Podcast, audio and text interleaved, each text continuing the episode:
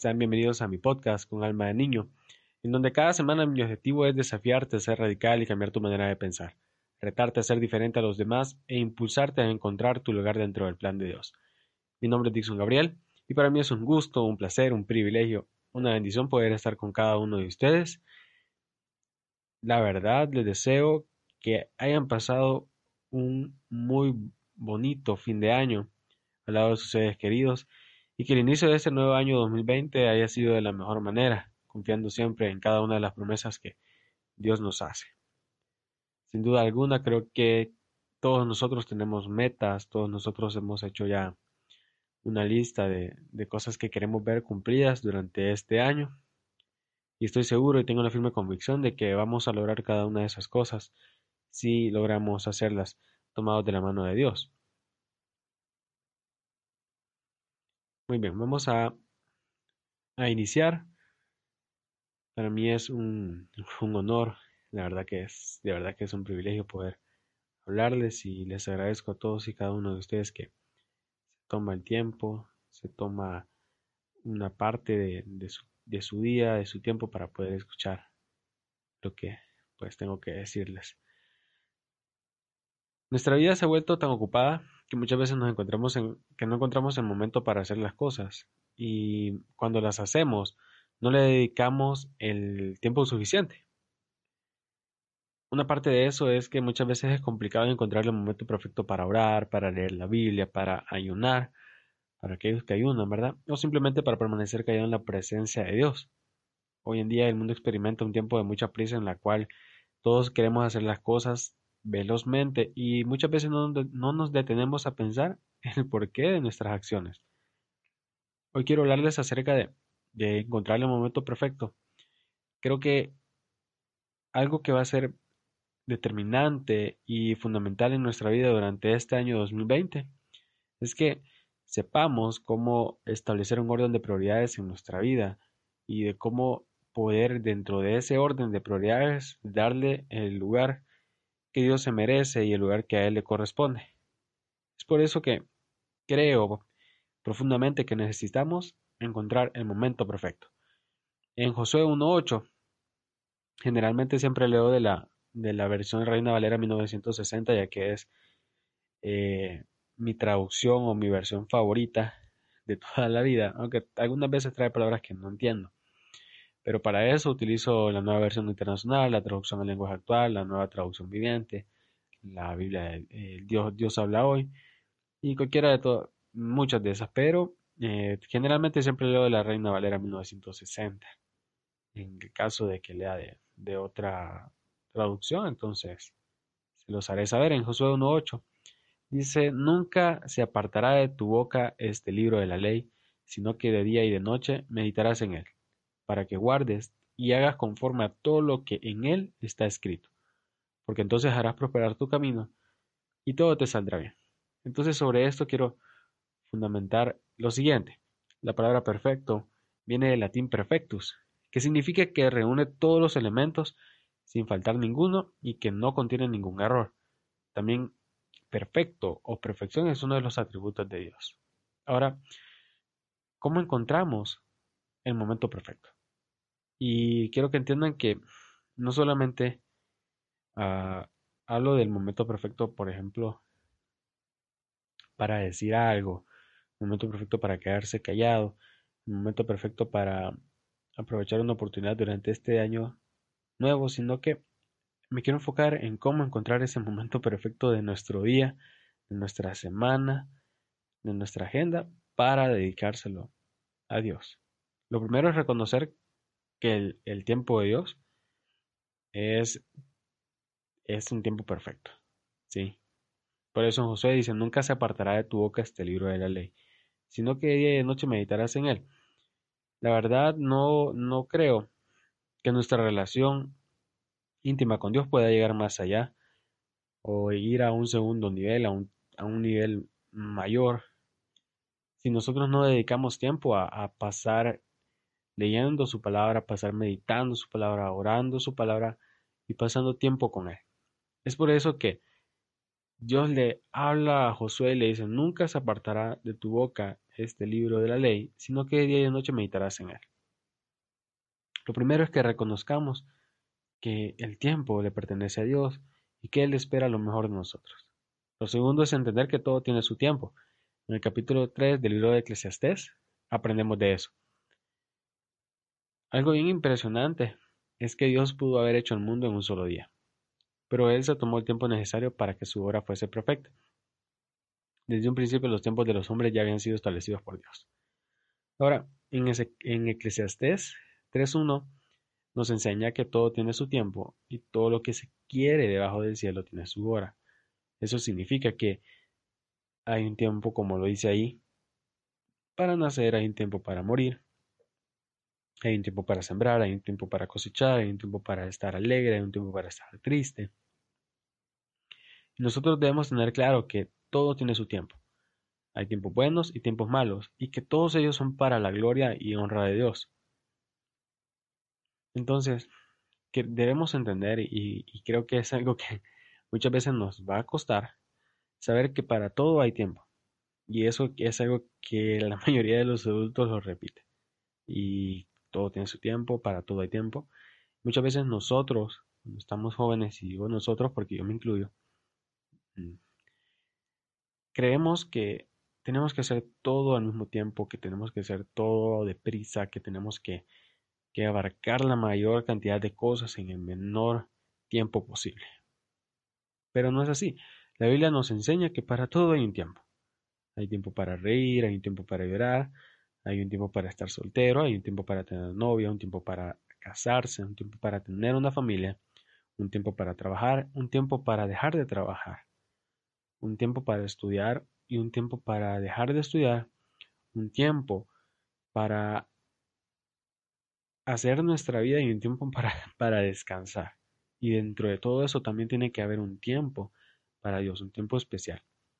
Lo tercero es que sepamos que nosotros podemos encontrar a Dios en todo tiempo. En Salmos, en el capítulo 34, en el versículo 1, el rey David dice, bendeciré a Jehová en todo tiempo.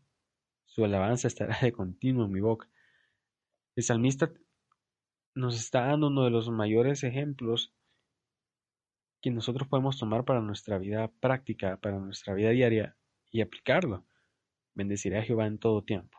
Su alabanza estará en de continuo en mi boca. Debemos tener clara la diferencia entre comunión e intimidad con Dios. Yo sé que ustedes saben la, la diferencia. Pero la comunión es algo que nosotros podemos tener en cualquier parte. ¿sí? En donde quiera que vayamos, nosotros podemos tener comunión con Dios. Al ser sus hijos, Él prometió que Él estaría con nosotros. Pero intimidad es algo que solo podemos alcanzarlo cuando estamos a solas con Él. Cuando estás tú solo con Él en el cuarto. Cuando puedes escuchar su voz, cuando te tomas el tiempo para orar, cuando te tomas el tiempo para decirle, aquí estoy, háblame. Bendecirá a Jehová en todo tiempo. El salmista nos está diciendo que en todo tiempo debemos alabar el nombre de Dios. Y la verdad no dice que lo hagamos solo cuando estemos felices, o cuando estemos tristes, o que nos estemos pasando por un mal momento, o cuando nos haya hecho un milagro. Dice en todo tiempo, que significa todo, en las buenas y en las malas. Nosotros debemos conservar el gozo que el amor de Dios nos da y la confianza en que el Señor siempre estará con nosotros.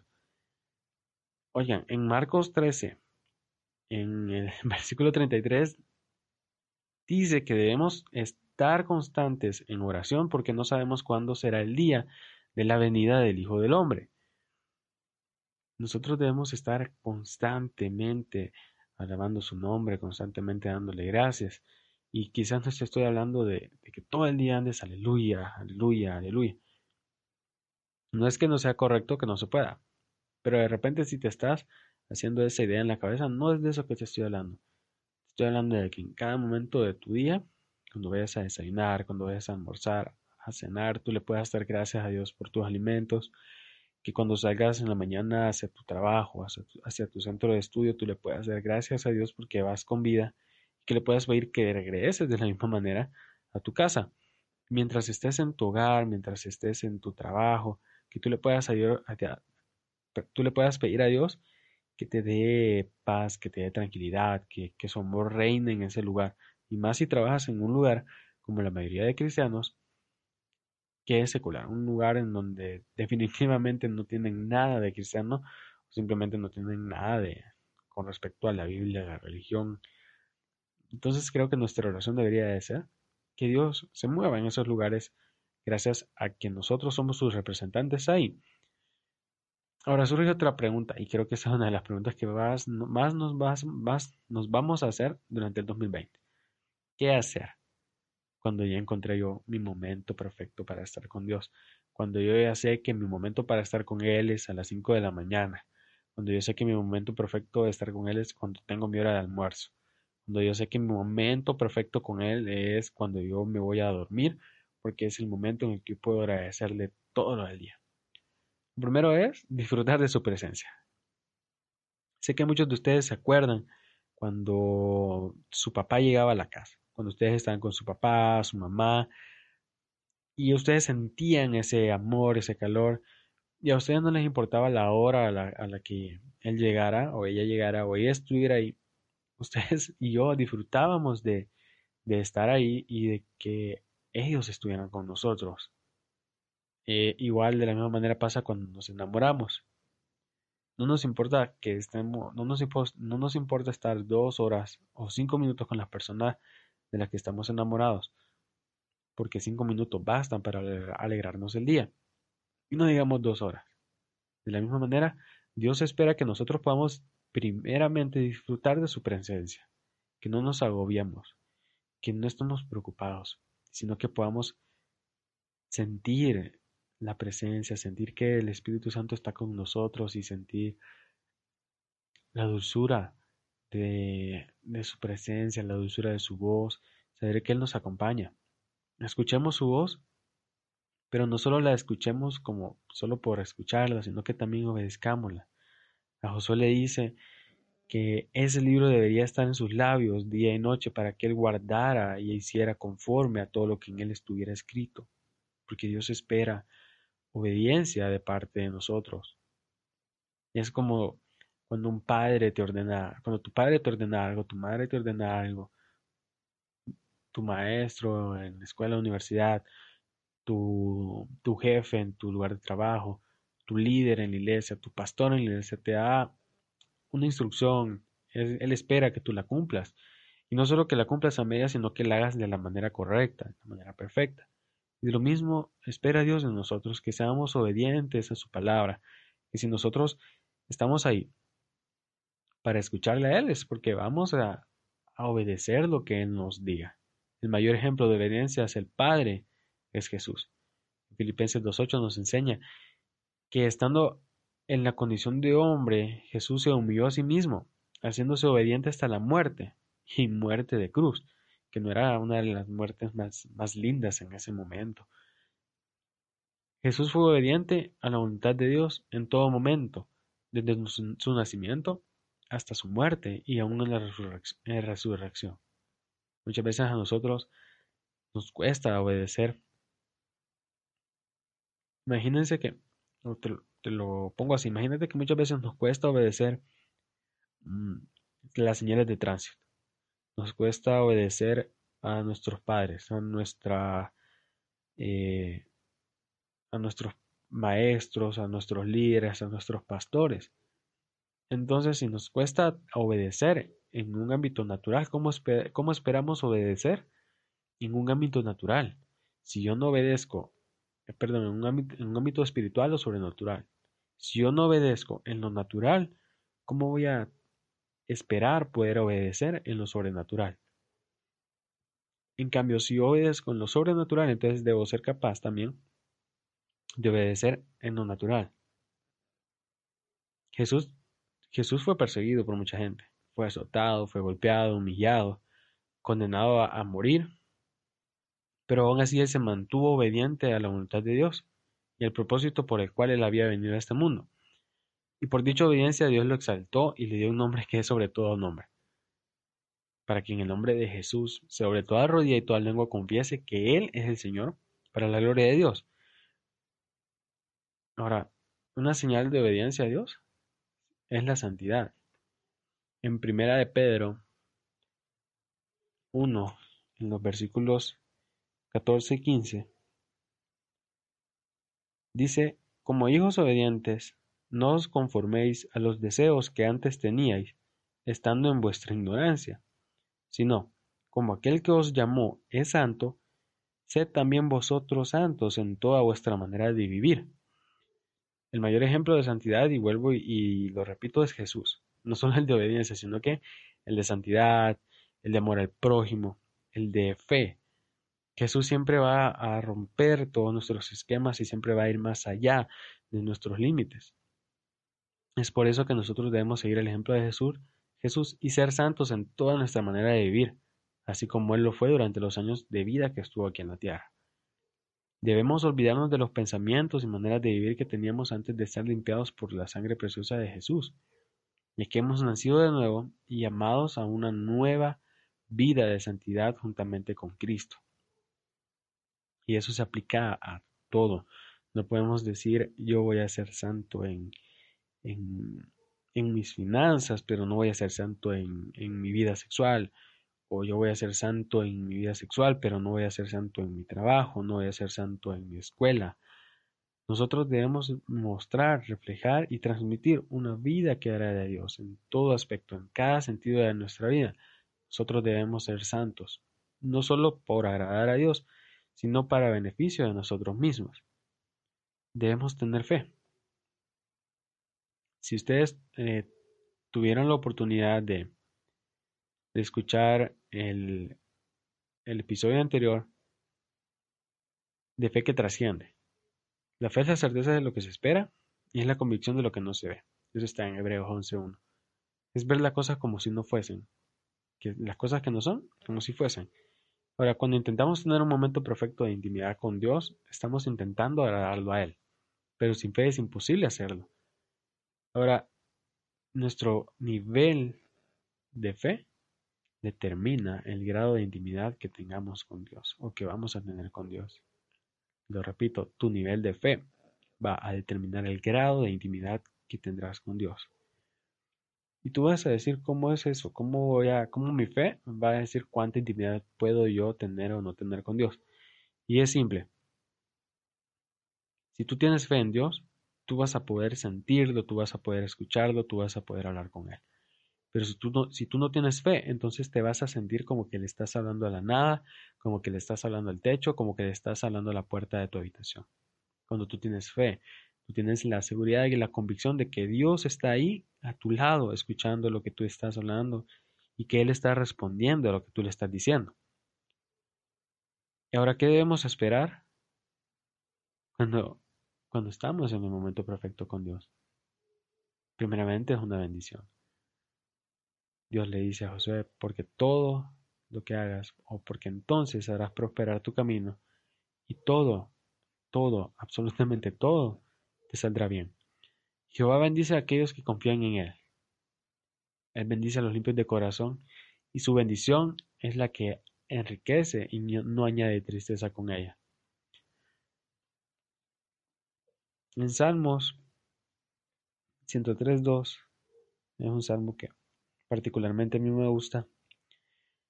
Dice, bendice alma mía a Jehová y no olvides ninguno de sus beneficios. Sin duda alguna, el mayor beneficio que nosotros podamos tener o obtener de tener un orden de prioridades en nuestra vida es que vamos a hacer que nuestra vida íntima con Dios crezca. Tenemos que aprender a ver y a dar gracias por esos beneficios que Él nos da a través de su amor. Y es que el que despiertes cada día sano y salvo en la comunidad de tu cama, el oxígeno que respiramos, el simple hecho de poder ver, el éxito en todo lo que hagamos y muchas otras cosas, más son beneficios de Dios. Muchas son las bendiciones y muchos los beneficios que Dios nos da, pero no hay forma ninguna de, pagar por todo ese amor que Él nos ha dado. Solo podemos mostrar nuestra gratitud por medio de la obediencia a Él. Una vez que hayamos encontrado el momento perfecto durante este año 2020 nosotros podemos esperar el éxito. Y quiero, quiero dejarte con, con este pensamiento. Si puedes ahí anótalo o simplemente medítalo un rato. El éxito en el mundo está fundamentado en lo que tenemos y los puestos que podemos alcanzar en la sociedad en que vivimos. Pero el, éxito en Dios está en descubrir su voluntad para nuestra vida y cumplirla de forma práctica en ella. Lo repito, el éxito en el mundo está fundamentado en lo que tenemos y los puestos que podemos alcanzar en la sociedad en que vivimos. Pero el éxito en Dios está en descubrir su voluntad para nuestra vida y cumplirla de forma práctica en ella. Debemos aprender este año a encontrar el momento perfecto para tener una intimidad con Dios, obedeciéndolo en todo lo que Él nos ha llamado a hacer, porque al hacerlo podemos esperar el éxito de parte de Dios. Ahora, entiendan esto, entendamos esto y, y es algo que, que me ha costado mucho entender. Y es que no todo momento es perfecto pero podemos tomar cualquier momento y hacerlo perfecto para Dios. Que este 2020 tú puedas encontrar el momento perfecto para poder establecer una relación más íntima, más cercana con Dios. Es mi oración que, que durante este año tú puedas conectarte más más y más y más con Dios, que puedas crecer no solamente en conocimiento, no solamente puedas eh, ser más maduro, sino que este año también tú puedas conectarte a la voluntad que Dios tiene para tu vida, al propósito que Él ha diseñado para ti, que este año 2020 puedas tener una visión perfecta de todo lo que Dios quiere hacer en tu vida. Para mí es un honor y, de verdad que, como lo dije al principio, es un privilegio poder estar aquí con cada uno de ustedes. Solamente quiero agradecerles por tomarse el tiempo de, de poder escuchar este podcast. Gracias a, a, todos y cada uno de los que han estado pendientes de cada episodio. Sin duda alguna, espero que esta comunidad vaya creciendo, que vayamos pudiendo aprender un poquito de lo que Dios nos da y que vayamos construyendo lazos de amistad, pero que sobre todo este 2020, este nuevo año, sea un año lleno de muchos retos y de muchas victorias de parte de Dios. Ya saben que pueden encontrarme en mis redes sociales como Dixon Gabriel. De igual manera en la descripción o en el enlace del podcast, ahí está el correo electrónico para que puedan escribirme si tienen alguna pregunta, alguna consulta, comentario, queja o sugerencia. De verdad, de verdad, de verdad, les agradezco mucho. Si les ha gustado este episodio, pueden compartirlo, siéntense libres de calificar el podcast. Recuerden que está disponible en Spotify y en iTunes. También está disponible en YouTube para los que les gusta ver videos.